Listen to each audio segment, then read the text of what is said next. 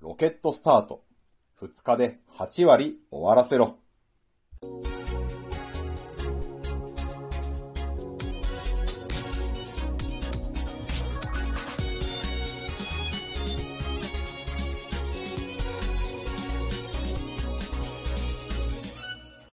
皆さん、こんにちは。ブックトーカーベンの読書シェアリングへようこそ。今回シェアするのは中島聡さんの著書、なぜあなたの仕事は終わらないのか。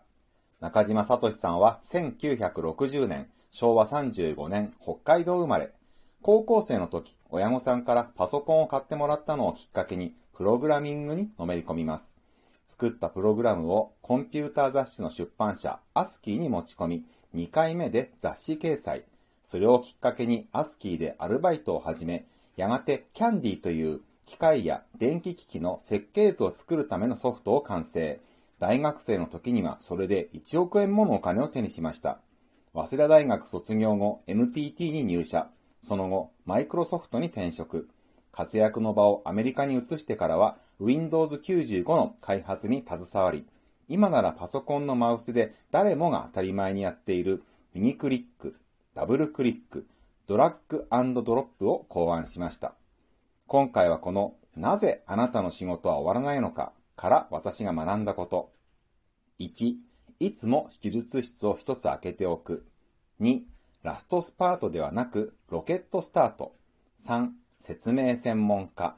この3つをシェアさせていただきます。1、いつも手術室を一つ開けておく。ミズーリ州のとある病院ではいつも手術室が足りないことで悩んでいました。医師の数は十分なのに手術室が足りないのです。すべての手術室はいつも前々からの予約でいっぱいでした。ところが病院というのはしばしば休館というのが出ます。緊急に手術を行わないと即座に命に関わる患者が運ばれてきた場合、すぐ命に関わるわけではない患者の手術をキャンセルして休館の対応をしなければなりません。すると、本来のスケジュールの手術をするはずだった患者も医師も看護師も手術室が一つ開くのを延々待ち続けなければならず、時にそれは深夜に及びました。そんなことがしょっちゅうあるため、その病院は慢性の手術室不足状態だったのです。解決のためには手術室を増やすしかなさそうですよね。ところがその病院の取った解決策は逆でした。手術室を一つ増やすどころか、普段使う手術室を一つ減らしたのです。するとどうなったでしょう普段から手術室を一つ開けておくことで、もしスケジュールにない休館が運び込まれてきた場合は、その手術室を使えば良いようになりました。そうすると、他のどの手術の実施も妨げないので、スケジュールが遅れてしまう手術が出るということがありません。休館を待たせることもありません。全手術室をフル稼働させるどころか、一つ常時開けておくことで、かえってスケジュール通り実施できる手術の数が増え、休館にも対応が可能になり、その病院が実施できる手術の数は5%増えました。そしてそれは年々増加していったのです。これは仕事のスケジュールに余裕を持たせることの大切さを物語っています。実は手術に限らず全ての仕事には突発事項というものが必ず生じるのですね。何のトラブルもなく全てがスケジュール通りに順調に進むということはまずありません。だから必ず余裕を持っていくことが大事です。先ほどの例で言えば、いつも手術室を一つ使わないで開けておくのがその余裕です。そのおかげで運び込まれた休館に開けておいた手術室で対応したように、我々の仕事で何か突発的トラブルが生じた場合は、その余裕の部分で対応するのです。そうすれば、本来の仕事のスケジュールに悪影響を及ぼすことはありません。本来の仕事はスケジュール通りに行き、しかも突発事項にも対応ができる。いいこと尽くしです。皆さんの普段のお仕事でも、いつも余裕を持つようにしましょう。病院の手術室をいつも一つ開けておくつもりで、仕事のスケジュールにゆとりを持たせておきましょう。2、ラストスパートではなく、ロケットスタート。日本人というのは傾向として取り掛かりが遅く、ラストスパートで仕事を頑張る傾向があるようです。夏休みの宿題を最終日にやるなんてのは典型でしょう。アメリカ人は日本人とは逆です。最初に頑張ります。ラストスパートではなく、ロケットスタートです。職場には早朝から出勤します。中島聡さんが住んでいたシアトルでは、スタバが朝6時に開いているし、スポーツジムに至っては5時からやっているそうです。アメリカ人がみんな早朝から利用するからなんですね。そうやって早く仕事を始め、夕方は定時に帰ります。周りが残っているから定時で仕事を上がりにくいといった日本によくある空気はアメリカにはありません。アメリカ人は家族で夕食を食べるという文化を大切にしています。仕事で家族を犠牲にし、夜遅くまで過労死寸前まで働くのが美徳とされる日本とは大違いですね。仕事をロケットスタートで行うことにはメリットもたくさんあります。まずさっき述べたように仕事に余裕が生まれるということ。この本の著書、中島聡さんは仕事の8割を最初の2割の時間でやってしまうそうです。その間はメールや電話も立って、ちょっと前に流行った言葉で言えば全集中で取り込む。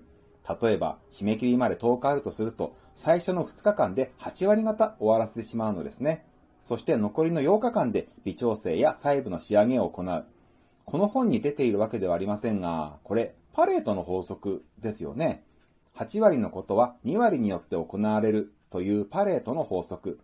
例えば、学校のクラスにおいて、発言の8割は2割の子供によって行われるとか、会社における収益の8割は2割の社員によってもたらされるとかいうあれです。中島聡さんも小学3年生までは夏休みの宿題を最後に貯めておいて片付けるタイプでした。ところがその年、海へ遊びに行こうという誘いがあったのを、宿題が残っているため行けなかったという苦い思いをします。それ以来、中島聡さんは、次の年の小学4年生から夏休みの宿題はさっさと早めに終わらせる子に変わりました。そしてそれがずっと続いているというわけです。早く宿題を終わらせるというのは、さっきの病院の例で言えば、空いている手術室が2つにも3つにも増えるということです。それなら休館が2人、3人運び込まれても余裕ですよね。明日できることを今日するなという言葉もありますが、その明日が今日と同じようにやってくるとは限りません。どうせ終わらせなければならない宿題、どうせやらなければならない仕事なら、ロケットスタートで素早くこなしてしまいましょう。3、説明専門家。ビル・ゲイツは社員からの報告を彼が直接聞くということをしません。ビル・ゲイツは彼に対して説明をするための説明専門家を2人雇っています。ビル・ゲイツに何か報告したい社員はその専門家に話をするのです。そしてその話を聞いた専門家が要点をまとめてビル・ゲイツに報告する。そういうシステムを作っていたのでした。こんな内部事情、マイクロソフトで、しかもビル・ゲイツの近くで働いていた中島聡さんならではの情報ですよね。この話、なるほどなぁ、さすがだなぁと私思いました。世の中には説明の下手な人、話の長い人がいます。コンピューターのプログラマーとして優秀な人が説明が上手いとは限りません。マイクロソフトという超大企業を率いる世界一の大金持ちのビル・ゲイツ。彼の時間は時給に換算したら一体いくらの価値があることでしょうか？そんな貴重なベル・ゲイツの時間を説明の下手な社員の長話に付き合うことで使わされたのでは多大な損失です。それを回避するためのシステムですが、ビル・ゲイツ本人が考えたのでしょうかね？他、ビル・ゲイツは仕事がきちんと遂行されることをとても求めます。まあ当たり前といえば当たり前ですが、こんな話がこの本に書かれていました。ある会場に、期日までに花を用意するよう、ビル・ゲイツがある社員に言いました。その社員はその期日にその会場に花が届くよう花屋に手配しました。ところが大雪が降ったため、花屋は帝国に花を届けることができませんでした。この時、普段は穏やかなビル・ゲイツが劣化のごとく怒ったそうです。その社員の仕事に臨む姿勢に対して怒りを覚えたのです。その社員は花を用意することを花屋に花を注文することだと考えていました。いかなる事態が起きようとも、帝国に定められた場所に花が届くように仕事を行わなければならないのに、そうではなかったのです。その社員がビル・ゲイツから言われたのは、花を用意することです。花屋に花を注文することではありません。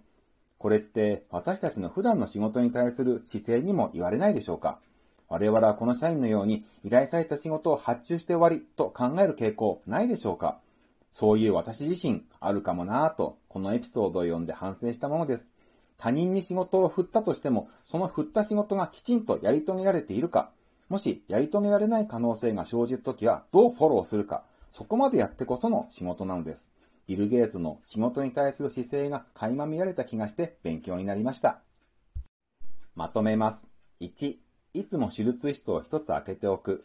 2、ラストスパートではなくロケットスタート。3、説明専門家。いかがでしたでしょうか？今回ご紹介したのはこの本、なぜあなたの仕事は終わらないのかから私が学んだことのほんの一部です。もっと仕事をきちんと終わらせる術について学びたい。